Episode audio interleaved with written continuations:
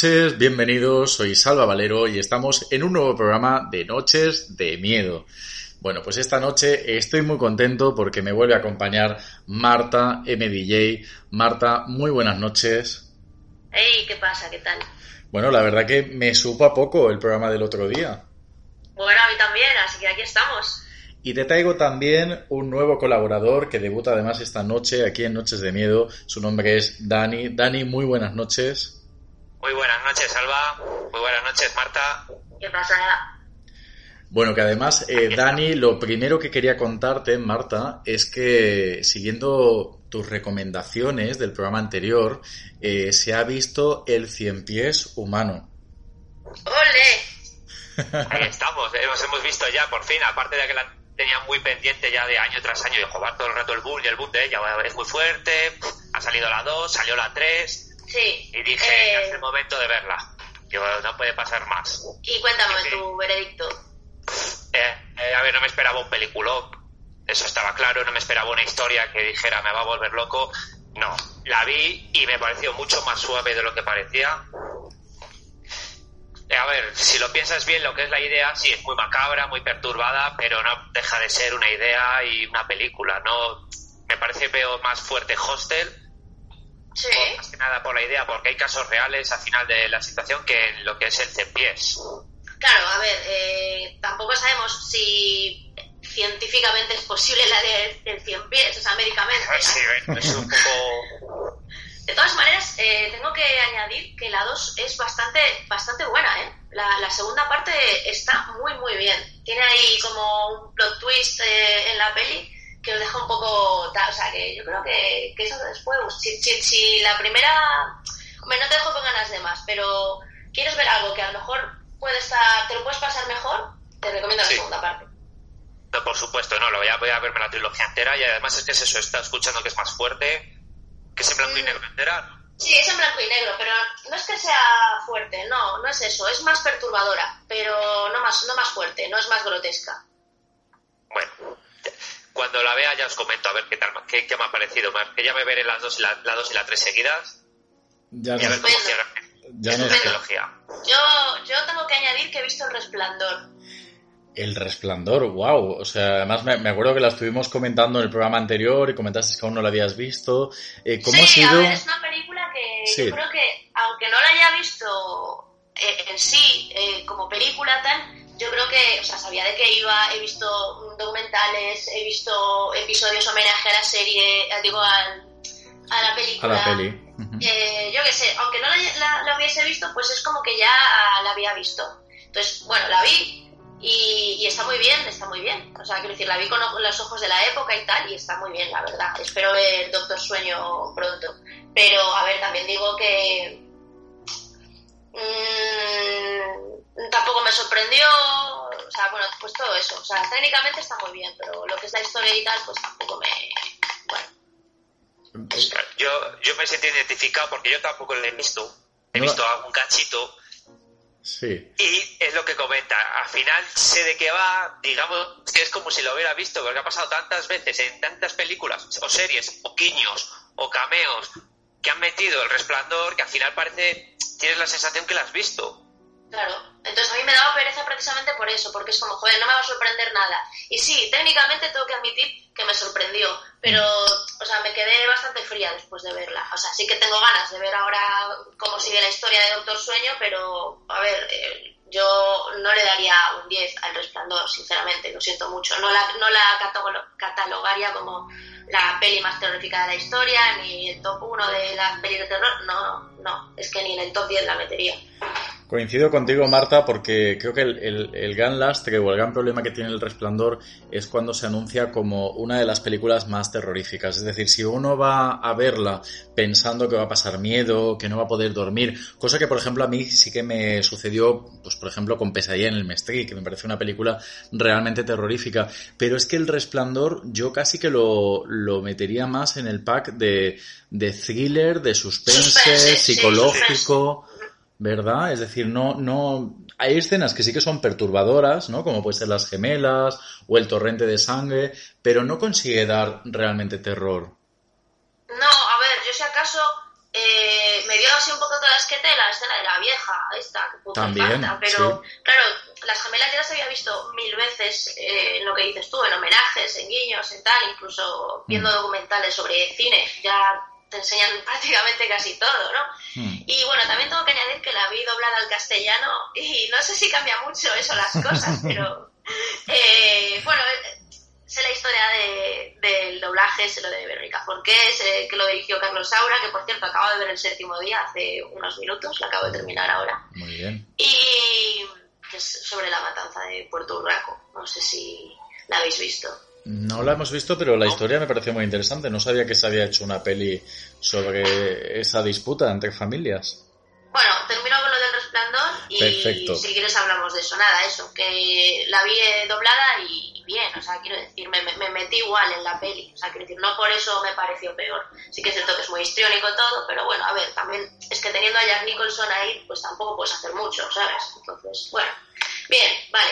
Y ahora, sobre lo de la matanza de Puerto Urraco, hay una película dirigida por Carlos Saura, rodada en el 2004, que la acabo de ver, no la había visto. Escuché el otro día un podcast que hablaba sobre, sobre todo el caso, que es una, un crimen real, un true, Mm. true crime de esto que tenemos en España. En los años 90 pasó, aunque bueno, pasaron muchas cosas antes de familiares de un pueblo y tal, que se mataron y tal.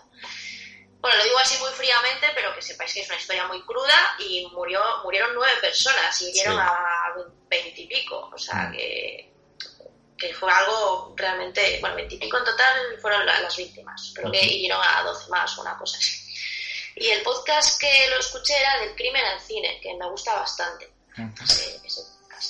Y nada, si queréis añadir alguna cosa, Yo lo que sí que lo que sí que quiero añadirte, ya que eh, hemos comentado El Resplandor, ya has citado Doctor Sueño, te la recomiendo encarecidamente. Fíjate, porque además yo pienso que, que viendo Doctor Sueño me doy cuenta de cómo eh, Stephen King tal vez no quedara tan contento con, con la primera parte, con El Resplandor, con la obra de Kubrick, porque sí que es verdad que Doctor Sueño, eh, a diferencia de lo que pasa con el libro del Resplandor y su adaptación cinematográfica, eh, Doctor Sueño sí que es mucho más fiel y además yo creo que te va a gustar, porque tiene también como un toque así fantástico, tiene, tiene elementos que yo, por lo poquito que te conozco, creo que te van a gustar, ¿eh? pues te comentaré en el próximo programa, porque la pienso ver esta semana. Muy bien, perfecto. Eh, Dani, sobre Puerto Urraco, que además yo sé que a ti te gustan mucho los true crimes, ¿algo que quieras comentar? Pues no, no, yo no la, no la tengo vista, la verdad, la película. Ujú.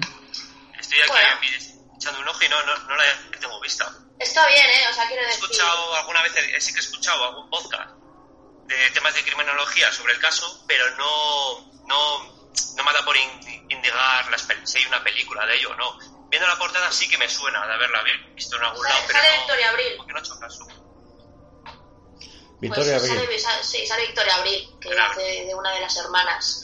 Y es, o sea, la peli está bien porque refleja, hombre, se inventa bastantes cosillas y tal, pero lo que es la matanza es tal cual. O sea, es que luego tú escuchas en los podcasts de criminología, porque también, a- a- luego estuve también investigando un poco, investigar, que suena como muy de flipada, pero es que, pero es que, ¿qué voy a hacer? O sea, voy a navegar en internet, ¿no?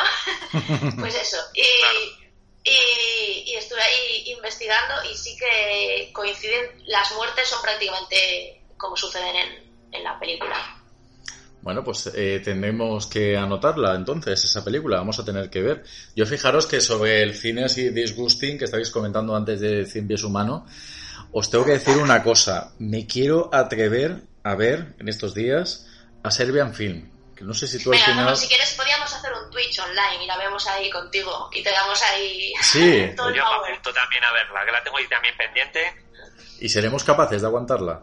Bueno, también la podemos parar en cualquier momento, ¿no? Siempre tienes para ponerte la mano en los ojos en, ese, en las eh, escenas duras. Eh, el otro día mi, mi colega Wally Wick, después de haber escuchado el, post, el podcast que hicimos de Noches de... de no sé si es de terror o de miedo. Este es, este es de sí. miedo, este es de miedo. Vale.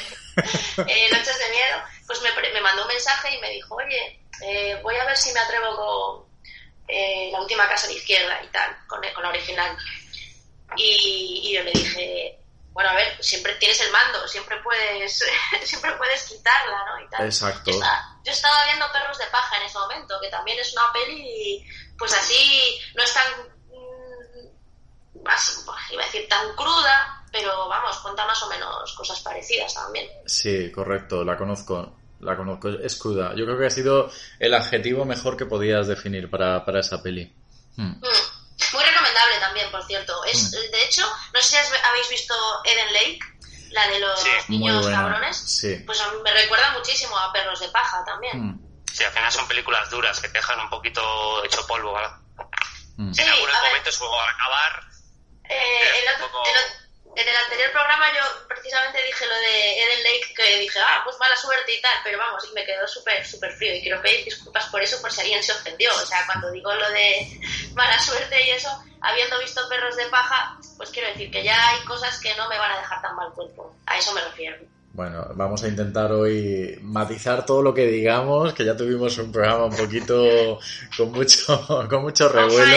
Sí, pero bueno, yo creo que los que nos conocen y nos quieren saben cómo somos y de verdad que si se malentendió algún tipo de, de comentario, también tener en cuenta que, y yo creo que coincidirá Marta conmigo, que el programa anterior fueron tantos temas, tantas pelis y tantas cosas que estuvimos contando a la vez que quizás no pudimos eh, tal vez extendernos y que se exactamente matizar y que se nos conociera eh, un poco mejor nuestro punto de vista. A ver, yo sé que se- sabéis, yo os lo he dicho antes, yo soy bastante misántropa en la, en la normalidad, en mi día a día, en la nueva normalidad esta. Y, y sí que es cierto que a lo mejor mi forma de hablar o de expresarme a veces suena un poco con desprecio, pero bueno, también es parte de, de mi humor, o sea, no espero que no, no volver a ofender y si lo hago, pues intentar matizar para no ofender tanto. Muy bien, muy bien. Eh, bueno, pues esta noche habíamos pensado eh, comentar una de las pelis que, que además casualmente fue, fue una recomendación de Marta en el programa anterior y es la película The Hunt, que es de este mismo año, que bueno, la, la verdad que ha sido una película, una de las muchas películas condenadas por esto que nos ha ocurrido, por el coronavirus. Eh, tengo entendido que ahora a finales, eh, no sé si era primeros de este mes, de mayo o finales de abril, eh, se hubiera estrenado aquí en España. Lamentablemente, pues eh, no sabemos cuándo se va a estrenar, si irá directamente a alguna plataforma, sí que la tenemos ya disponible en inglés, con subtítulos, y que es una película que me parece muy curiosa de comentar, porque tal como nos avanzó Marta, tiene que ver mucho con la realidad que hay hoy en, día y un poco los tiempos en los que estamos viviendo. Dani, eh, ¿te atreverías a hacer una breve sinopsis de qué va esta película? Sí, sí que me atrevería. Vamos a ver. Hat. A ver, aparte del problema que ha tenido para eh, el tema de la salida de la película, se iba a haber presentado en septiembre de 2019 y íbamos a haber tenido en octubre, de- la final de 2019, porque decidieron cambiar la fecha, pasaron otra vez a decidir que en septiembre de 2019 le iban a, a estrenar, pero ocurrieron los asesinatos del Paso. Y por respeto a las víctimas, decidieron en marzo de 2020. Lo ocurre que ahora con el tema del coronavirus, como has dicho, no la hemos conseguido tener estrenada aquí. Los ¿Y qué asesinatos, perdón Dani, los asesinatos del paso. eh, El Paso en Estados Unidos. ¿qué, fue, Texas. ¿Qué fue lo que sucedió? Exactamente. ¿Que fue un tiroteo? por respeto, eso es un tiroteo que hubo, creo que fueron unas discotecas. Eh, y no, es- me- no sé si me acuerdo si eran de, de, de discotecas de ambiente. Ahora no recuerdo muy bien el de qué rollo eran las discotecas. Y por respeto a las víctimas decidieron al final aplazarlas hasta marzo, hasta este año ya. ¿Qué ocurre? Que con el coronavirus yo no sé si esa película la han llegado a, a estrenar en Estados Unidos suficientemente tiempo, si ahí con las cuarentenas en cada estado que hayan hecho, no lo sé. Y la película, ¿qué ocurre? Que viene un poquito la historia y lo que eh, al final el ambiente que lleva encaja un poco la situación que estamos ahora. Y viendo los tiroteos, eh, la muerte de la persona de color que ha habido en Estados Unidos, te, te une un poquito lo que quieren decir. ¿Qué ocurre? La película empieza de un grupo de personas que han sido, digamos, eh, bueno, más. Espera, espera, espera un segundo, espera, espera un segundo, espera un segundo. Salva, ¿esto va con spoilers todo? Eh, vamos a hacer un área de spoilers. Primero vamos a intentar hablar de la película sin spoilers y luego haremos un, un, un tramo, un tramo que avisaremos que, que, hay spoilers. Vamos a primero a hablar un poco de la peli, a presentarla y a decir el argumento y vuestras opiniones, si os parece bien. Vale, perdón, perdón por pararte. Es Nada. que eh, creo que es importante también eh, mm. Que esta película, cuanto menos se sepa, mejor, porque sí. a, a, donde estás llevando, sí, por lo que estás hablando, por eso digo, o sea, ¿tú lo has visto, Salva? Sí, sí, sí, sí, correcto, sí. Vale, vale, vale. Ok, sí. ok. Nada, perdón. ¿eh? Pues mira, vamos a hacer una cosa. Vamos a entrar entonces, porque claro, la verdad que sí que es cierto que es una película muy difícil de comentar si alguien no, no la ha visto. Entonces, eh, comentar a los oyentes, eh, vamos a hacer, ¿qué os parece? Que la unos vean. 15 minutos, vamos a hacer unos 15 minutos de zona de spoilers. Perfecto, vamos a hacer unos 15 minutos de zona de spoilers y luego seguiremos hablando de la película y además eh, otros contenidos que hemos preparado para hoy. Así que empieza la zona de spoilers ahora. Adelante, Dani. Vale, pues a ver, la película empieza eh, como que están unas personas hablando por un, por un grupo de WhatsApp de que vamos a coger unas personas, bueno, una cacería, digamos. Uh -huh. Y de repente pasamos a un avión en el cual uno se despierta. Claro, yo la primera vez digo, me empiezan así un poquito como asustados. ¿Qué ocurre aquí? ves un hombre muy grande y les ves asustados a todos. ¿Qué ocurre? Le matan. Y de repente veías a Emma, a Emma Roberts, que ya conocemos de alguna, de alguna serie como la de American Horror Story. Y de repente aparecen en el campo amordazados con una desestado la boca y, y, hay una caja enorme y abren y que se encuentran un cerdito y muchas armas. Y claro, tú ya empiezas a pensar, aquí van a ir a fuego, salvaje, sangre y tiros. ¿Vale? Y sí. Sacan las armas, empiezan a coger y de repente, ¡pum! Ves que Emma, Emma Roberts muere a los cinco minutos de película. Claro, cuando tú piensas que es una de las protagonistas. Es buenísimo eso, ¿eh? Es Total, buenísimo. Por eso sí, tampoco sí. quería decir el otro día en el programa anterior quién salía y quién no, porque era más divertido pensar que Emma Roberts era la prota. Sí, además, además fijaros que es un recurso que se repite, eh, yo he contado hasta tres veces, porque eh, primero parece que el protagonismo lo tenga Emma Roberts, luego pasa al rubio que es, eh, bueno, no me acuerdo ahora del nombre, pero es el chico este que sale en This Is Us, que parece que vaya a ser el protagonista de la película, también muere, pasamos a otro que, bueno, es también así conocido porque suele estar en comedias, también muere, es decir, eh, juega constantemente con, con despistar sobre quién es el protagonista de esta película. Eso me recordó mucho a otra película que se llama Fist, Feast. ¿Os suena? Ah, ¿esa es la sí. del parque de atracciones? No. No, es la de unos que se quedan encerrados en un bar de carretera y les atacan como unos bichos. Ah, sí, sí, sí, correcto. Pues está, es muy de ese rollo también. Me recordó, esta peli me recordó bastante también a, a esa. Sí, sí, es verdad. Que era así tipo abierto hasta el amanecer, ¿verdad? Sí, sí, sí, sí, sí, sí. Además es muy salvaje, muy sangrienta, muy divertida. Sí, esa me gustó mucho. Creo que tiene segunda parte. Sí, tiene hasta tres, es una trilogía. Lo que pasa es que ya la 2 y la 3 son bastante serie B, incluso Z. De hecho, el humor es mucho más mm. soez y, y, tal. La primera realmente es disfrutable. De hecho, la produce Ben Affleck. ¿Anda? ¿Ben Affleck? Sí. Fíjate, la, produjo, la produjo Ben Affleck en el 2007, 2008 creo que es. Pues esa me gustó, esa me gustó mucho. Y, ya te digo, a mí en la película me, me, lo, lo, primero que querría decir sobre ella es eso, que me desconcierta por completo eh, la sensación de no saber realmente quién es el, protagonista ¿no? de la historia. En cuanto a dentro de lo que es esta área de spoilers, eh, Marta, ¿qué cosas te gustaría comentar así un poco de la peli? Bueno, yo la vi ya hace un par de meses, entonces así lo que recuerdo eh, toda la presentación de los personajes, de, de, sus ideologías y de todo eso, que también es una peli que va sobre ideologías. Yo creo que es lo que, lo que decía un poco, que a lo mejor no, no, quiero, no quiero que la gente se, se lo sepa antes de ver la peli. Por eso decía que para mí es un spoiler importante, ¿no? Quiénes son los buenos y quiénes son los malos.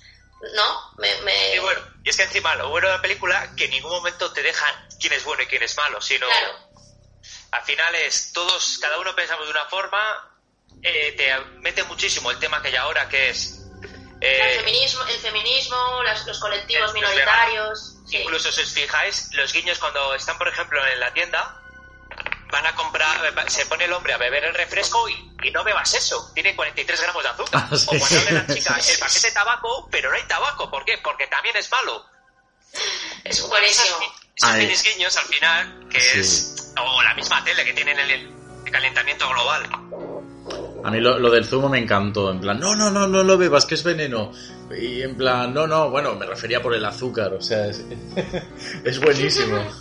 Sí, tiene, tiene un humor genial la película. Y Sí. luego, bueno, eh, también puede ser spoiler eh, quién es eh, la jefa del- de, Sí, de Sí. la movida. Eh, la actriz esta, que ahora no me acuerdo el nombre. Hilary Swank. Hilary Swank. Hilary Swank, ostras. Mm. Vaya somanta de hostias, pero ni Kill Bill ni, ni Sí. pollas, ¿eh? O sea, eh, increíble, increíble. Me, me, me ha gustado mucho esa peli. Yo os la recomendaba porque creo que es una peli súper divertida y encima yo creo que se, se moja un poquito en temas pues totalmente contemporáneos de ahora, Mm. también eh, muy relativos a, a la sociedad, que yo creo que es un poco el cine de terror antiguo, lo que hacía de miedo a los, a los comunistas y todo esto, ¿no? Mm. Y es que encima en este lado, si os fijáis, siempre suele ser, en este- porque al final es mucho de tema de política de, de Estados Unidos. Sí, pero, Pero al como final es un reflejo de estamos- todo. Claro, estamos muy conectados a la, a la política allí, aunque queramos o no. Está en tema mucho de los liberales y los conservadores. Y siempre suelen ser los conservadores, como la purga, los que van a por, a, a por el resto en este caso. Aquí son los liberales los que van a por los conservadores, que son los que han criticado la- algunas ideas por las redes sociales. Sí, sí. Que es es, también que es el todo lo que está ahora. pasando ahora. Claro, es el Social Justice Warriors, lo que dije el otro día, que es muy de ahora también, y los encendidos, ¿no? Eso es. Y bueno, la, la, la- la al, fin- verdad que está muy bien la idea que han hecho. al final la verdadera protagonista también chapó, ¿eh? Yo a esta chica la conocía por, Sí. por la serie de Glow, no sé si la habéis visto, la de las chicas estas que se pegan. Eh, Sí, sí, sí, está, está genial. Eh, a- ahora mismo no recuerdo qué peli otra vi de esta chica hace poco. La maldición. Sí, de la maldición sí, nueva. la maldición, es verdad. Porque me la he visto maldición. también después justo y justo salía la chica. Y yo, mira, me adrede. Sí, sí, sí, es verdad, es verdad.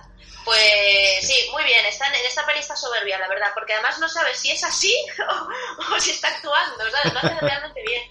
Y que Sí. la película no, no tiene nada del otro mundo, o sea, es lo que es. Te da- sabes que va a ser algo sencillo, pero cumple Mm. con todo lo que tiene que tener. Un Mm. poco de humor negro, que en el caso, si no te gusta el tema con humor negro y tal, pues a lo mejor no te gusta, pero es, es sencilla, pero abarca todo lo que te- tiene que abarcar una película. Yo-. Entretenimiento. Sí. Puro y duro, me parece una película genial. O sea, Mm. se la recomendaría a todo el mundo, la verdad. Yo sí que es cierto que al principio, por, por lo poco que sabía sobre ella y, los fotogramas que había visto, y por ejemplo cuando la he empezado a ver el principio, pensaba que iba a ser más tipo eh, Saw, los Juegos del Hambre, es decir, un grupo de desconocidos que tienen que intentar salir, que en cierto modo lo es, pero la verdad que la película va cambiando un poco de, de tono y de atmósfera, ¿no? A medida que pasan los minutos y, y acaba convirtiéndose, pues eso, en una crítica eh, política de alguna manera. Sí, pero sí, siempre conservando el humor. Me estoy acordando ahora también de los de los eh, los árabes que están en el tren, Sí. eran árabes, ¿no? Ah, sí, sí, sí, Sí. sí, sí. Eso es buenísimo también, o sea, Que lo ven un cliché en sí. sí, sí, sí, sí. Correcto, sí. No, la verdad que bien. La, la película es, es, es buena, es interesante, es distinta. Eh, como decíamos al principio, ¿no? Parece que sea una, una película que sea un poco mm, maldita, ¿no? Por todo lo que le, le ha ocurrido en cuanto a lo que son los, los estrenos en cine. Pero es bastante recomendable. ¿Qué más cosas queréis señalar sobre ella, Marta? No, yo nada más. Yo es que ya te, digo, la vi hace ya un par de meses y, y bueno, eh, sí que le pondría una nota alta. Le pondría un, un, un nueve y medio, eh, fácilmente, porque es eso, me dio lo que quise y muertes divertidas, mm, humor, entretenimiento, un poquito de suspense, un poco de acción, todo guay. Vale, pues vamos a ver, Dani, que la tiene, digamos, calentita, ¿no? Porque la has visto recientemente y sé que tienes algunas anotaciones que querías compartir con los oyentes. Sí, por ejemplo, en la película eh, está ligeramente basada en una novela del 1924 de Dangerous Game, escrita por Richard Cornell, que al final trata de unos hombres que les sueltan en un safari, como en un safari a cazarlo. Es, a ver, es ligeramente una inspiración, porque al final cualquier película que sea un poquito survival de este estilo podemos sacar inspirada en la novela de Richard Conner. ¿Qué más tenemos por aquí? Eh, pues a ver, yo he visto muchos muchos guiños. Al final, eh, dentro de todo están los productores de, la purga. Y es que hay un momento, hay momentos que sí que he sentido esos guiños con la purga. En plan, meter, al meter tanta política. Mm. No sé si vosotros habéis sentido en algún momento. A ver, Jovan, tú leías ahí los productores de la purga. Eh, luego, aparte del guion, el, el, que ha escrito el guion, que es Damon Lindelof, se suele atrever muchísimo con los guiones me sentía muy, no sé, me sentía muy a gusto escuchando las conversaciones, que tampoco tenga, tiene un guion hablando de cada actor de la leche, pero no sé, me gusta. Muy bien, muy interesante. Pues si os parece, chicos, vamos a hablar ahora un poco de lo que hemos estado viendo últimamente, recomendaciones, cosas que queramos añadir ¿no? a, este, a este programa. Eh, Marta, ¿qué recomendaciones tienes o qué cosas te gustaría eh, transportar a los oyentes del programa? Pues la verdad es que no me he hecho ninguna lista, pero bueno, el otro día vi esto, La Maldición, gracias por recordármelo. Eh, a ver, yo creo que es que vista una, vistas todas. Pero tengo que añadir que hay una cosa que me gustó de esta película última, de, de La Maldición, y es la línea de tiempo que, con la que juega durante toda la peli da lugar a una investigación que se hace bastante interesante. Entonces yo creo que en ese sentido la peli me, me gustó por eso. Pero bueno, no añade nada nuevo a lo que ya sabíamos. Hay bastante ya pesqué, que tampoco es que me flipen. Bueno, y, luego ya te digo que lo que es la historia y el desarrollo, pues me gusta cómo está contado. Y los actores bien también. Sí, opino, opino como tú. De hecho, hará tres programas o así estuvimos hablando sobre, sobre este reboot, sobre este remake de La Maldición. Pues mismamente esta tarde me he visto la de La Maldición y como decía Marta, lo que más me gusta ha sido los cambios del tiempo que he metido metiendo varias historias a la vez y la, investigación policial que lleva todo ella. Hmm. El resto de la película me ha parecido como son películas que siempre para mí les falta media hora y meter un poquito más. Porque me dejan, acaban y me dejan a veces sin más. O bien, me lo, he entretenido, pero haya, haya quedado. No es, no, no tiene la magia esa que tenía la primera, que no sé qué tal ha envejecido porque la vi en su día en el cine y luego en DVD al poco tiempo, pero como que yo pienso que se les ha pasado un poquito la chispa a este estilo de películas. Sí, yo creo que la han explotado demasiado, ¿no?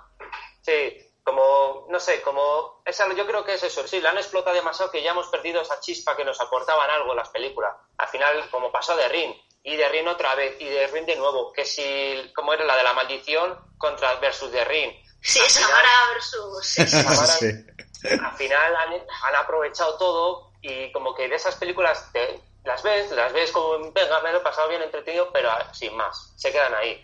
Y siempre me parece que les falta media hora más. Que esa media hora más sería investigación, más, un poquito más misterio. Sí, sí, tal cual, estoy súper de acuerdo contigo. Un poquito de vida.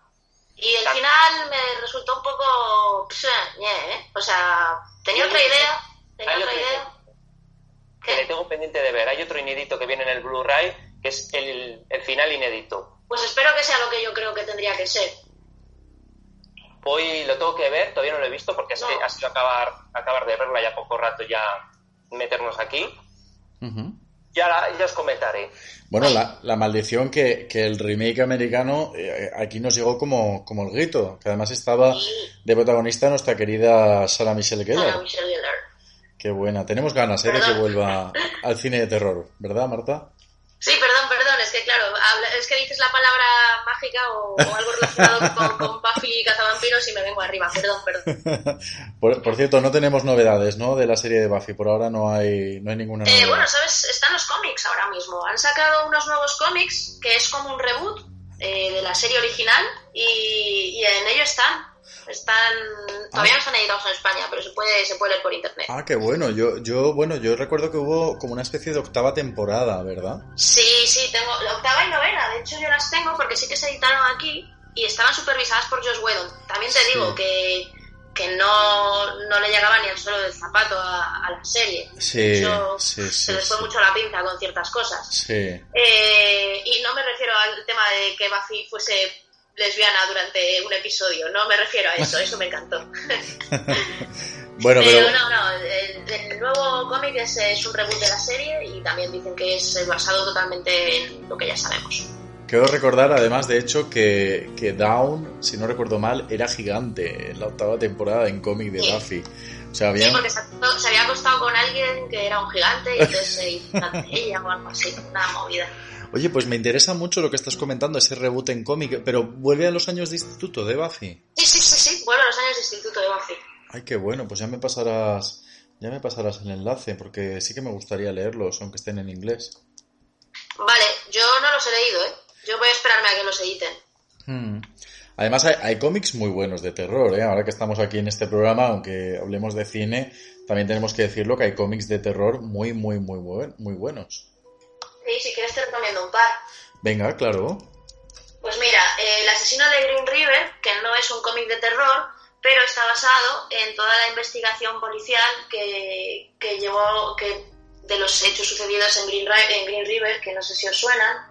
Ajá, y sí. está escrito, está escrito y guionizado por el hijo del policía que hizo la investigación. Y bueno, si os gusta eso, el tema asesinos en serie y tal, pues es todo basado en la investigación, está bastante bien. Otro que os puedo recomendar es Agujero Negro de Charles Vance, que es uno de mis autores favoritos. Está editado en un tomo, aunque también creo que lo sacaron en, en grapas, no estoy segura de eso porque yo tengo el tomo gordo. Y luego uno de estos de Junji Ito que tengo por aquí, eh, yo que sé, Uzumaki mismamente. Muy bien. Yo, eh, el último que he leído que me ha gustado mucho se llama Count Crowley, el conde o la condesa Crowley, porque entiendo que es femenino. Es como una, es una chica así un poco tipo punky, con estética así como gótica, eh, y está muy bien, muy bien. Yo creo que te gustaría, te gustaría mucho, ¿eh, Marta? ¿Sí? Sí, sí, porque es como Yo una... leo, leo, mucho, leo muchísima novela gráfica, he leído cómic toda mi vida, tanto de superhéroes como Mortadelo y Filemón y cosas aquí, eh, y el jueves y cosas así. He leído cómic toda mi vida, entonces sí que suelo, sí que suelo leer bastantes TVOs. Pues pienso que, que te gustará. ¿A ti, Dani, te han gustado o has leído alguna vez algún cómic de terror? Yo soy de Resident Evil a tope y en este caso, aparte de los que salieron en el, en el inicio del 2000, los que tenemos ahora mismo, que es- estos sí que son disponibles para comprar, son los de Resident Evil Mark Wara The Side o Resident Evil Javeli Island.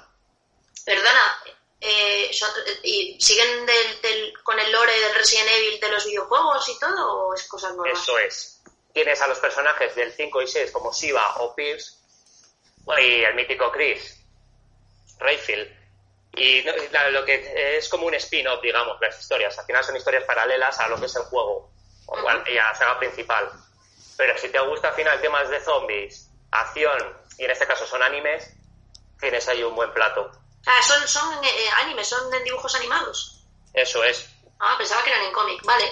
Pues me lo apunto. Yo también so- soy muy fan de Resident Evil, no tanto del anime y tal, pero como soy muy fan, pues igual me los veo. De hecho, me vi la peli esta de Damnation y la, la otra que sacaron en La animación. estas de animación. Están chulas también, ¿eh? Sí, a ver, eh, al juego no se asemeja en nada, salvo los personajes. Ujú. Las series de anima las películas de animación tienen algo que ver con el juego, lo que es un poquito más lo que es los zombies, pero bueno, al final es muy fantasmada todo, es como muy misión imposible, todo es locuras, cosas imposibles a niveles que no podemos creer y luego, La, del la del aeropuerto, dices. por ejemplo, el aeropuerto también, al final y la última mm, así así también. O sea, no está Ya. mal el inicio, empieza muy bien, empieza muy Resident Evil en una mansión con zombies, pero después ya se convierte en John Wick. Vaya. es el problema que tienen al final, digamos, el cine de Resident Evil, tanto las de personas ¿Y, como y las de qué, qué piensas de los remakes que están haciendo y del futuro de los videojuegos? ¿Estás, estás puesto en el tema? Sí, a tope. Pues cuéntame. A mí, a ver, que saquen tanto remake, que al final yo soy de... A mí me, a ver, me encanta que saquen remakes más que nada porque es volver a jugar a un historia que me ha gustado mucho. Pero es que a mí me gusta lo clásico, me gusta el Resident Evil 1 como era. Bueno, aunque el de la GameCube hay que decir que me parece perfecto. Me parece el mejor remake que he hecho en cualquier videojuego. El, del, el de la mansión. El de la mansión, el de la Que tenías, GameCube, o- que tenías que quemar a los zombies para que no revivieran. Sí, porque la primera vez que no hacías eso, que no tenías ni idea, llegabas Claro. tranquilamente y de repente te hacía una puerta ¡pum! Y tú ya pues no sabías si cerrar los ojos, tirar el mando, apagar y me voy a la cama. Buenísimo, Ahora- buenísimo. Ahora pues el 2 ha estado genial, es una maravilla de juego, pero Mr. X eh, me parece un poco pesado. A mí me gusta investigar por la comisaría y de Ya, repente que tengas al tío de la gabardina detrás todo el rato me agobiaba un poquito. Digo, déjame, déjame ver un poquito por las habitaciones y a ver qué hay por aquí, que seguro que me dejo algo.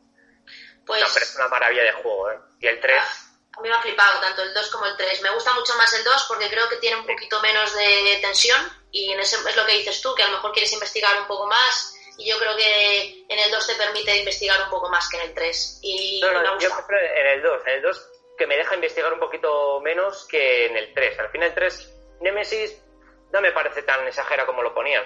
Pero en el 2, Mr. X, le ves ahí todo el rato detrás. A mí me impone, le ves al hombre que impone y pum, pum, te ves con los pasos fuertes, claro, tú con cuatro balas y, y- y rezando mientras corrías con Leon o con Claire por ahí, por la, por la comisaría.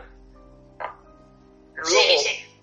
el 8, tal como se está rumoreando en un pueblo, que si hombres lobo, me, me interesa mucho, porque el 7, como Resident Evil, no me gustó, pero No. bueno, pareció acojonante. O sea, a mí, Me me- a, mí pareció- me, a mí me flipó, ¿eh? Me flipó. O sea, es cierto que la historia poco tiene que ver, pero es como en el 5 ya se les piró totalmente la pinza, bueno, en el 4 Sí. incluso, en las plagas y todo eso ya me molaron un poco menos. Pues a ver, ahora están hablando también del remake del 4, que yo soy, yo te digo la verdad, yo mi juego favorito de la saga es el Code Verónica y hubiera, hubiera preferido que, que hicieran remake del Code Verónica, pero bueno. Sí, pero como yo creo que quieren seguir la, la historia en numérico, por ahora me da a mí que, no sé, a ver qué tal. La verdad es que la idea que estoy haciendo acojona mucho, porque en tema, con lo- con lo- tal como vemos ahora las cosas, yo el 7 cuando lo jugué por primera vez fue comprarlo y jugarlo con las VR. Y Yo lo he probado con VR, yo lo he probado. ponía mucho. Ostras, es otra experiencia, es otra experiencia, tío. No- o sea, de hecho, con que juegues 10 minutos es agotador. Parece que has jugado Sí, sí. una hora porque acabas sudando. O sea, yo no. Uf, uf, uf. Vale que a lo mejor cansa mucho en ese juego, en este caso, cansa un poquito jugarlo a lo mejor con las gafas porque necesitas movimiento y, y cuando ya te empiezan a atacar ya cuesta, me costaba un poco más moverme. Necesitaba mucha agilidad, velocidad, pero el futuro de en los juegos de terror y, el- y va a ser primordial, o sea, va a haber gente que lo va a pasar muy mal. Casualmente me lo estaba comentando a mí un amigo esta semana que, pues eso, que había jugado, creo que era el Resident Evil 2 con las gafas y dice, guau, dice, "te- es que te encantaría porque además yo ahora mismo me estoy iniciando un poco, ¿no? Los juegos de terror y de hecho qué bien me han venido en este confinamiento para, para entretenerme y digo, guau, tiene que ser una pasada, ¿no? Eso de tener una vista 360, ¿no? Eh, el poder girarte y estar, no sé, tendría que, tiene que dar una sensación como de inmersión tan fuerte, ¿no? En el juego. Y, y no es lo que tú que lo pienses, no es lo mismo a vivirlo. O sea, tú lo ves y dices, tiene que ser una pasada, pero cuando te lo pones, Sí. es que es otro mundo. Es otro mundo. O sea, no tiene nada que ver a lo que puedes ver en la pantalla. Por ejemplo, me también depende, también depende de las gafas que tengas, ¿eh? Porque Claro. yo, por ejemplo, he ido a sitios eh, de realidad virtual donde los juegos eran un poco mierdecillas, ¿sabes? En plan, ¿sabes? y eran cutres y tal, y luego probé precisamente el Resident Evil 7 con las VR en casa de un colega, y es que no tenía nada que ver, es que no tenía nada que ver. A ver, Y eso que en el otro pagué, ¿sabes? Pero sí, es, yo cuando lo vi la primera vez con el Mediamar, fui a probarlo, digo, antes de comprarme las quiero probar. Y tenían la demo de Resident Evil 7. Claro, yo veía a un chico jugar, digo, bueno, bien, las pongo, miraba y yo, hola. Pero si me daba la sensación de que estaba ahí. Y Sí, todavía no tiene la resolución. de punta, chaval, sí, no sí. tiene una resolución ahí de decir, "Puf", cuando esto evoluciona un poco más, pero yo no, puedo, no he podido probar las Oculus, por ejemplo, solo juego con las de la Play. Eh, el- en unos años, en una siguiente generación de gafas, cuando aumente la resolución, va a ser esto increíble. O sea, ese va a ser el futuro y, y, y las películas. Yo creo, yo creo que acabarán ¿no? series y películas, porque al final hay como trailers y ni experiencias, sino películas. Bueno, a ver, pasará a, ver por, otro a ver cine. por dónde van los tiros con todo esto, porque, claro, luego también piensa que a lo mejor para una sala de cine no es rentable. No, no, no, no digo ya no en cine, sino experiencias en casa al final, que te lo pongas para casa. A ver, yo hago una, a lo mejor hablamos de una película en media hora, pero tampoco yo creo que les merezca hacer cosas muy largas, no lo sé. Sí, porque para- fijaros, por ejemplo, por lo que comentaba Marta de los cines, el caso de las gafas 3D. Llega un momento que nos gustaba, la novedad, qué guay, pero al final era un poco molesto, ¿no? Acabar viendo una película, sobre todo porque oscure- oscurecía mucho, ¿no? Los colores. Y aparte nos dolía la cabeza al salir. Sí, sí, sí, sí, se hacía pesado. Me encantaba, ¿eh? Que yo soy muy fan del cine en 3D, a mí me encanta. De hecho, yo si aún si hicieran televisiones en 3D me la compraba, ¿eh? Pero sí que es cierto que al final es un género que, para, sobre todo en No, el no cine... está, no está muy explotado tampoco, o, o no está por... A ver, no sé, creo que no, es- no está... Sí, eso, que no está tan explotado como... Mm, no, no ha llegado a evolucionar a más, se ha quedado ahí en estos últimos 10 años, digamos, desde Avatar, que es cuando hizo el boom. mm. De, Sí. estos últimos 10 años como que no ha llegado a ser más tampoco. Ay, me estoy acordando de, de Piraña 3D. ¿La habéis visto? Sí. Es, es guay, ¿eh? La Piraña uno y- 3D y 3DD. Que es, La, bueno, exacto, o sea, la 1 y la 2, sí, sí, sí. Muy recomendables. Hay gente que dice, "Buah, es que son una parida, seguro que son chorradas, en plan American Pie y, y sangre. Y yo, bueno, sí. sí, pero son divertidas de ver. O sea, no es solo entretenimiento, que también, es que también, yo qué sé, es, es despreocuparte un rato y ver Sí. carnaza, ¿sabes? No Como, sé. como Sarnado, por ejemplo, que también era un poco de ese estilo, ¿no? Bueno, yo Sarnado, por ejemplo, no me hace tanta gracia. O sea, lo, lo veo más cutre Sarnado Sí. que, que Piraña 3D. Sí, Sarnado era bastante, bastante además. De hecho, la, la, la escena del mar en Piraña 3D, o sea, es una carnicería que flipas. Eso en Sarnado no pasa. Era Alexander Aja, puede ser. Alexander Aja creo que era. ¿no? ¿Eh? Alexander Aja era el director. Alexander Aja, efectivamente. Qué bueno, Sí, sí. sí, sí, sí, sí. De hecho, sale, sale Eli Roth en la peli. Ay, sí, es verdad, es cierto. Mm. Bueno, pues eh, yo quiero saber qué más cosas habéis estado viendo. Antes le hemos preguntado a Marta, eh, quiero preguntarte ahora a ti, Dani. Dani, ¿alguna recomendación, algo que quieras compartir con los oyentes del programa? Pues mira, últimamente me estoy viendo bastantes cositas. Sí. Y ahora, aprovechando el confinamiento y que tenemos en todas las plataformas, están añadiendo bastantes temas de miedo, de horror. Ujú, He estado viendo Into the Dark, la segunda temporada. ujú. Me ha gustado mucho, salvo un capítulo que no lo habían doblado. Y al final era el capítulo que menos mi interés tenía. Que al final cada capítulo son de una hora y media, haciendo como si fuera una película y tratando cada uno de una temática. Como Año Nuevo, San Patricio, San Valentín creo que era otro. A mí me ha gustado. Si te ha gustado la primera temporada, la segunda temporada te va a gustar porque es, es el mismo estilo. Cada historia, cada capítulo es una historia, te, te gusta mejor una y otra no. Ahí mí está. me pasó un poco eso con la primera temporada, que había. Sí. Solo me gustaron como dos o tres capítulos. Y, y por eso digo, ya la segunda ni me he atrevido, porque es como en plan, si van a ser. O sea, para ver un, un capítulo que me guste, tengo que ver, comerme cuatro que no, pues tampoco. Claro, ahí ya es el gusto de cada uno. A mí me ha gustado, yo me lo he pasado bien, sobre todo con dos capítulos que me han gustado mucho. Hay otro, hay otro que me ha parecido flojito y otro bueno, entretenido. Mm. A mí en la primera me gustó mucho el de Puka, el de Nacho Vigalondo. Pues a mí ese que menos me gustó, por ejemplo. A mí el primero, el de Halloween, el del cuerpo, de Body, ese fue el que más me, me gustó a mí. Estuvo muy bien. Ah, el del tío disfrazado de que no iba disfrazado. Sí, correcto, sí, sí, sí. Y era una fiesta de Halloween Sí, y tal. sí. Sí. Eh, claro, yo creo que el problema que tienen las antologías es un poco eso, ¿no? Eh, Me pasó, por ejemplo, también, eh, sabéis que han vuelto a hacer capítulos nuevos de la serie Creep Show y, Sí. y han sacado, pues eso, una primera temporada donde me ocurría lo mismo, que habían capítulos que me gustaban, pero otros que los veía muy malos y al final, no sé Sí, por pero qué. duran menos, o sea, quiero decir que al fin y al cabo son capítulos de 40 minutos, no estás viendo una hora y media que es como una película. Por eso digo que lo de Into the Dark, prefiero que me digan, no, este capítulo está muy bien, tienes que verlo, a buscar yo, Claro. ¿Sabes? Sí, de hecho tengo entendido que, que había sido noticia esta semana una antología, ¿no? También aquí en España, no recuerdo ahora quién era el director. Seguro que Yo el otro día vi la de Nightmare Cinema, que es antología también de cortos de, de bastantes directores de cine de terror. Ah, sí, la conozco, correcto. Que ocurre en un cine, puede ser. Sí, ocurre en un cine, sí. ocurre sí. en un cine. Sí, ¿y qué tal? ¿Está bien? Bueno, la dejé a la mitad. eso, eso suena a un no.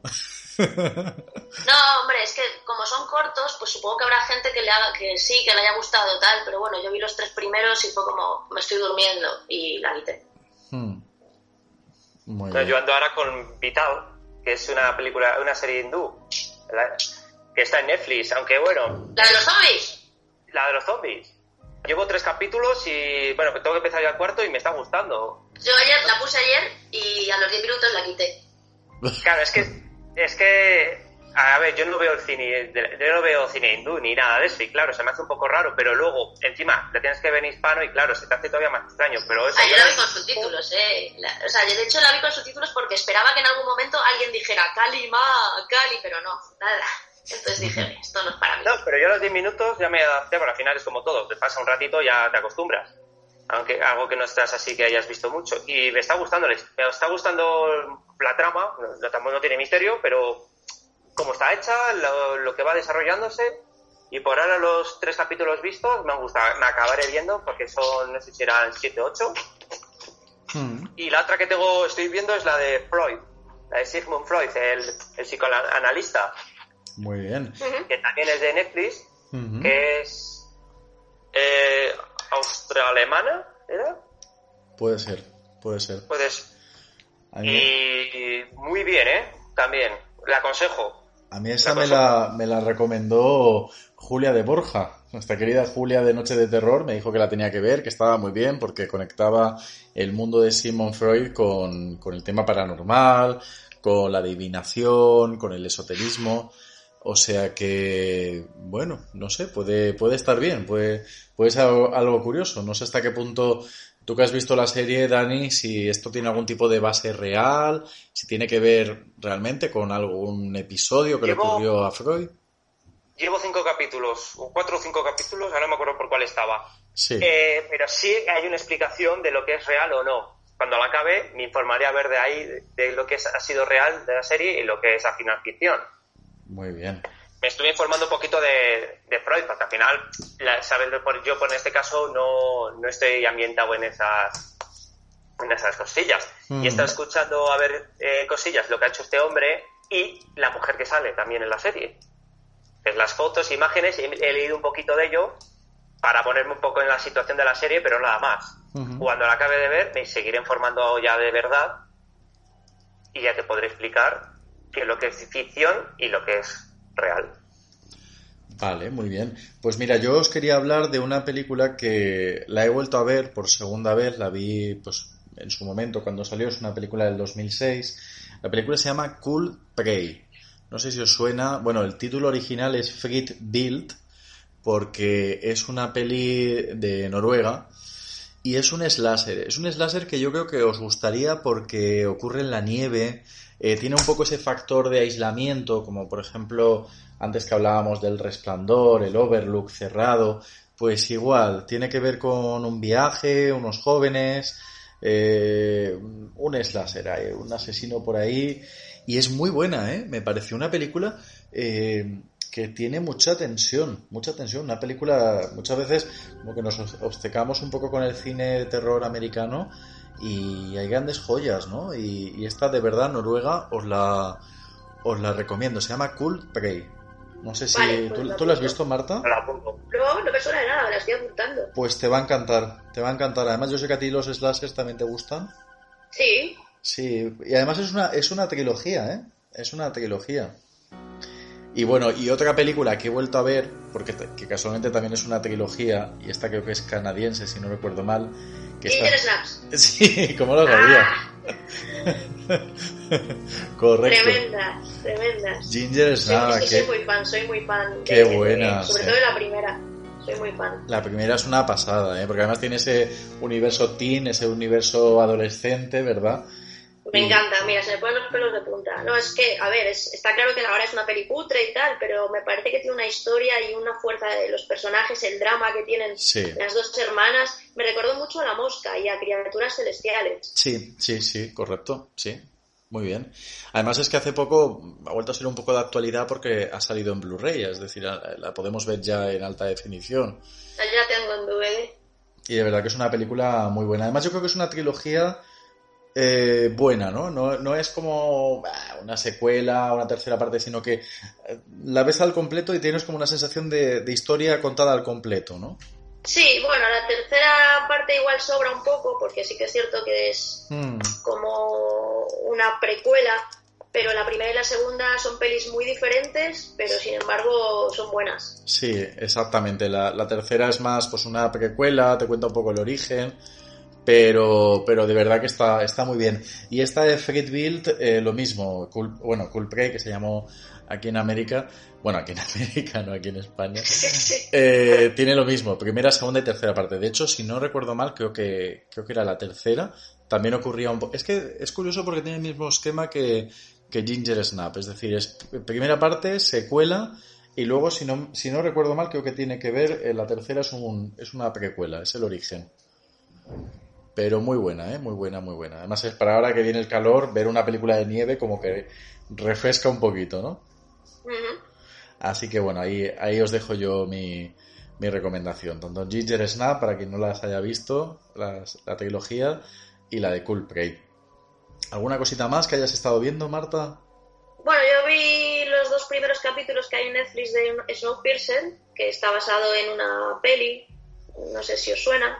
A mí me encanta, Ah, sí. me encanta la película. Me encanta. La compré hace años cuando salió en Blu-ray. Desconocía todo. Fue cogerla, ponerla, verla y decir, qué maravilla acabo de ver. Wow. Es- vi que salía Chris Evans, vi un poquito, de- leí de qué iba, desconocía todo, o sea, no tenía ni idea de qué iba. La co- compré con un paquete de películas, digo, venga, voy a conseguir comprar este veranito unas cuantas películas. La puse y me enamoró. Y cuando vi el anuncio de Snow Price en serie dije, esto es la, esto es la leche. Y, y claro, cada vez que le ponía a mis amigos la película, otro más que se enganchaba. Que ahora han salido la serie y estoy esperando a que, yo en este caso estoy esperando que saquen todos para poder vermeles al final, comérmeles de un tirón. Ah, bueno, bien. Muy bien. ¿Qué tan parecidos los dos capítulos? Bueno, a ver, eh, es que tengo un problema con el protagonista, que es que no, no le pillo, o sea, no me convence el actor, De cuaja. no me cuaja.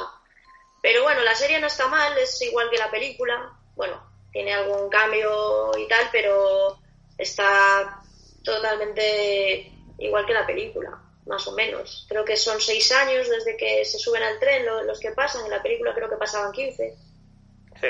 y, y aquí solo pasan seis. Y, y bueno, está por ver. Ya dicen que han confirmado una segunda temporada y no sé yo, porque todavía no hemos visto la primera y ya está- han confirmado la segunda. Pues a ver, Jennifer Connelly está estupenda como siempre.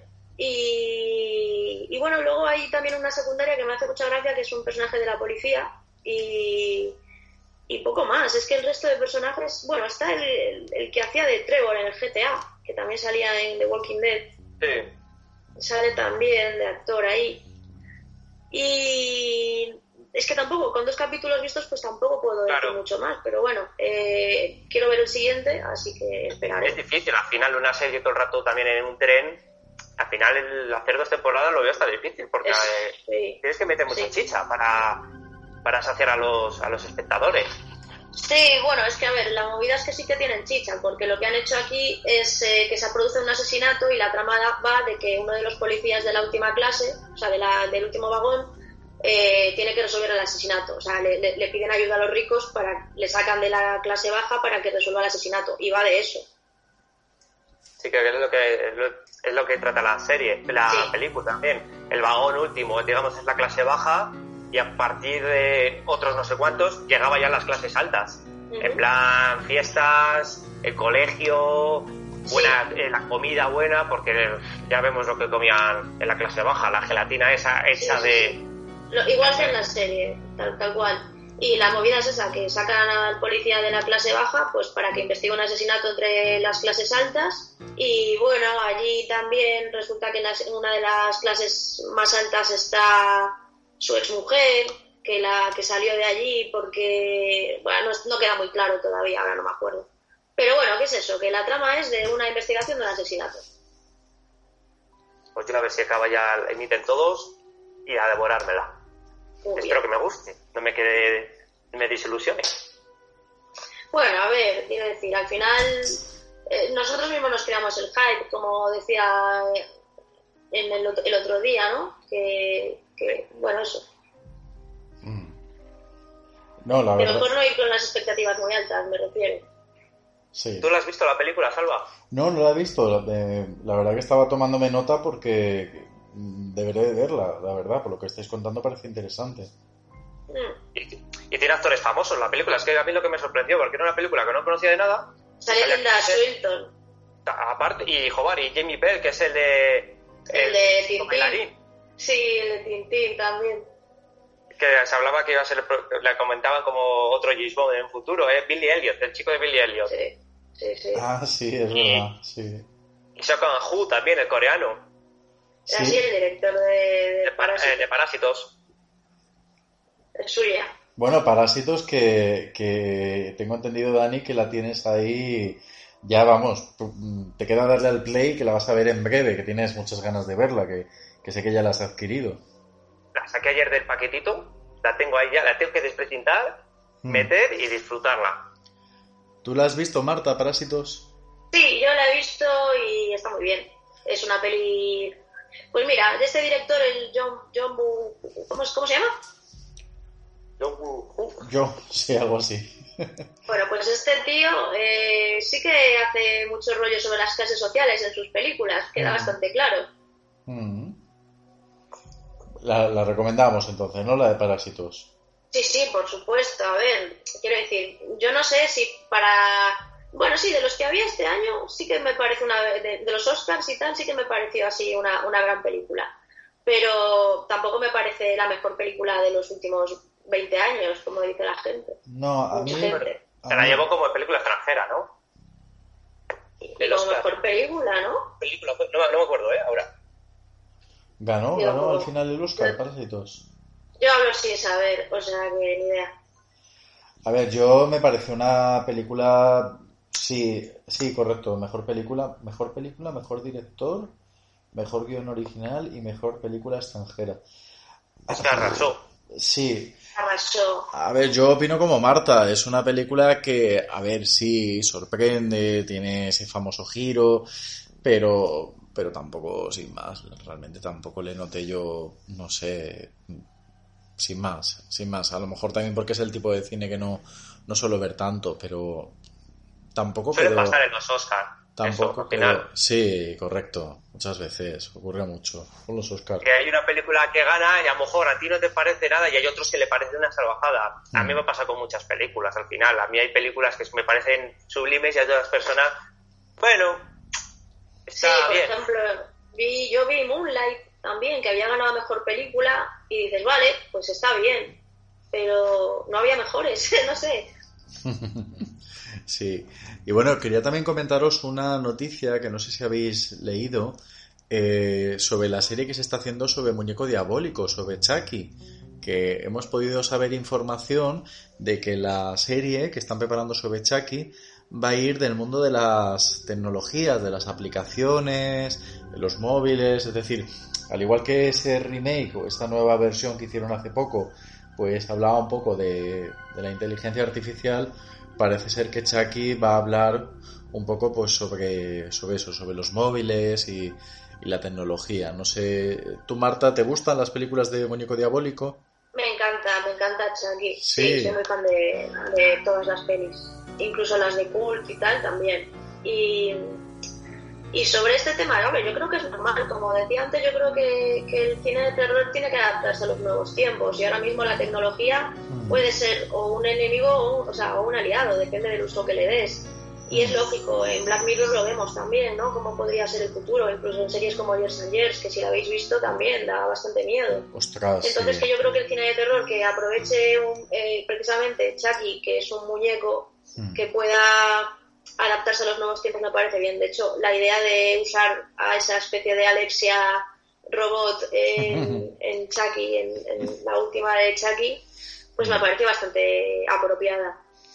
La verdad que sí, yo, yo que tengo el famoso Echo y Alexa, Es- al final es muy extraño porque te pasas todo el día hablando solo y dices, eh, qué, qué curioso, ¿no? Estoy hablando con un altavoz.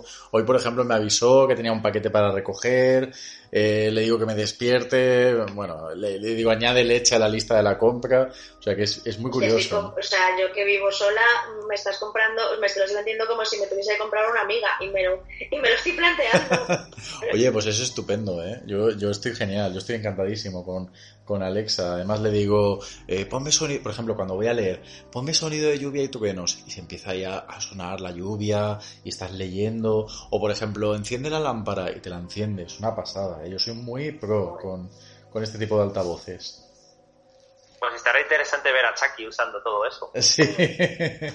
Porque yo veo, yo veo difícil la situación de poner a Chucky nuevas tecnologías. Claro, tú lo piensas, las nuevas tecnologías, Chucky que me me envía un WhatsApp. No, bueno, como hicieron en la última, ¿no? Te la recomiendo, Dani. Creo que no la has visto, ¿no? Por lo que estás No, no la he comentando. visto, que salió el verano pasado, en junio. Pues te, te va a gustar, ¿eh? Te va a gustar mucho, mucho. Te la, te la pongo de deberes. Muy bien. Sí. Pues nada, chicos, yo creo que hemos hecho ahí un buen repaso a lo que hemos estado viendo en estos últimos días, eh, esas recomendaciones de Hunt. Así que bueno, de verdad que un placer que hayamos estado aquí otra vez compartiendo una intensa hora con vosotros. Muchísimas gracias, Marta. Nada, gracias a vosotros por contar conmigo y nada, encantada de haber participado y muchas gracias. Muy bien, ¿dónde te pueden encontrar los oyentes del programa? Ah, estoy en Twitter, eh, arroba MLJ, eh, y bueno, también tengo un podcast que se llama Herbit y bueno, pues más hablo de música y eso, y ya. Además recomiendo el último programa porque habla de los, mm, corrígeme si me equivoco, creo que sí, ¿eh? ahora me puede fallar la memoria y ser el de, y- exacto, puede ser el de la semana pasada, digo, pero creo que habla de los guilty pleasures o canciones que no nos atreveríamos a decir que, que nos gustan, ¿no? Efectivamente. Así que bueno, ¿cuál es tu guilty pleasure musical, Marta? Bueno, tengo muchos, ahí lo, lo puedes escuchar eh, en el podcast. Muy bien. Perfecto. ¿Y la tuya, Dani? ¿Alguna canción que no reconocerías públicamente que te gusta? Uf, pues si lo pienso seguro que hay alguna y más porque a mí me gusta el post-hardcore en el sentido del rock. Y claro, a poco que te saque algo un poquito así más ñoño, ya... ya eh, ¿qué te- no sé ahora decir. ¿Cuál? A ver, a ver, a ver una, una canción ñoña, ñoña que a ti te guste. Una canción ñoña. Ale Subago, Alejandro Sanz. No, no, no, no. española, españolas dudo, porque no, no soy mucho de música española. ¿No? No, no, me, me- prefiero en inglés, aunque no le entiende luego la letra sea algo mala. Blondie. No sé, como los, rit- los ritmos y las y las expresiones me gustan más como quedan. Ajá. Pero seguro que, pero por ejemplo, Marea, que es dentro del rock, me gusta mucho. Ajá. Tiene letras más tranquilas y luego las, las míticas. Eh, incluso Fito, mira, Fito. Ajá. Algo más comercial. Fito y Fittipaldi me gustan sus canciones. Muy bien, muy bien. No sé si ¿Y sería. película? Película, Sí, es, esa es más fácil, ¿no? sí, por Titanic, mira, por ejemplo, Titanic me gusta mucho. Dentro de, lo que, dentro de lo que tiene el romanticismo, me gusta la trama y lo del barco. No la he visto, no la he visto. ¿No has visto Por ejemplo, Titanic? Titanic me gusta. No, no, tío, y el resplandor tampoco lo había visto y mira, no, pero Titanic no la voy a ver porque es que se, me pasa un poco como con el resplandor, o sea, se- aparte de que ya no me Sí. llama y paso, o sea, Ya, no. ya es muy conocida, exacto, sí. Muy bien, muy bien. Pues ahí, ahí quedan esos guilty pleasures. Y nada, lo último comentaros que justamente hoy, que subimos hoy sábado, que subimos este programa, eh, a la vez eh, se sube el nuevo programa de Noches de Terror, como ya sabéis es un programa premium, es un programa para suscriptores del programa por solo 1,49€ al mes. Os podéis suscribir y tener eh, todo el contenido disponible. Y además esta noche es interesante porque hablamos de un lugar abandonado donde ocurrieron cosas bastante fuertes y vamos a conocer la, la leyenda o el origen de este sitio, vamos a decir, satánico. No voy a dar más detalles porque quiero que lo escuchéis, pero creo que os va a gustar bastante. Así que bueno, eh, espero que hayáis pasado un buen rato. Eh, Dani, también lo mismo. Eh, muchísimas gracias por haber estado y espero que te haya gustado tu, debut aquí en el programa. Muchas gracias a los dos. Ha sido un placer estar aquí un poquito nervioso porque es muy raro verme desde este lado, cuando siempre estaba en el otro. Bueno, genial, ha estado genial. Muy bien. Y muy buenas noches a todos los oyentes de Noches de Miedo.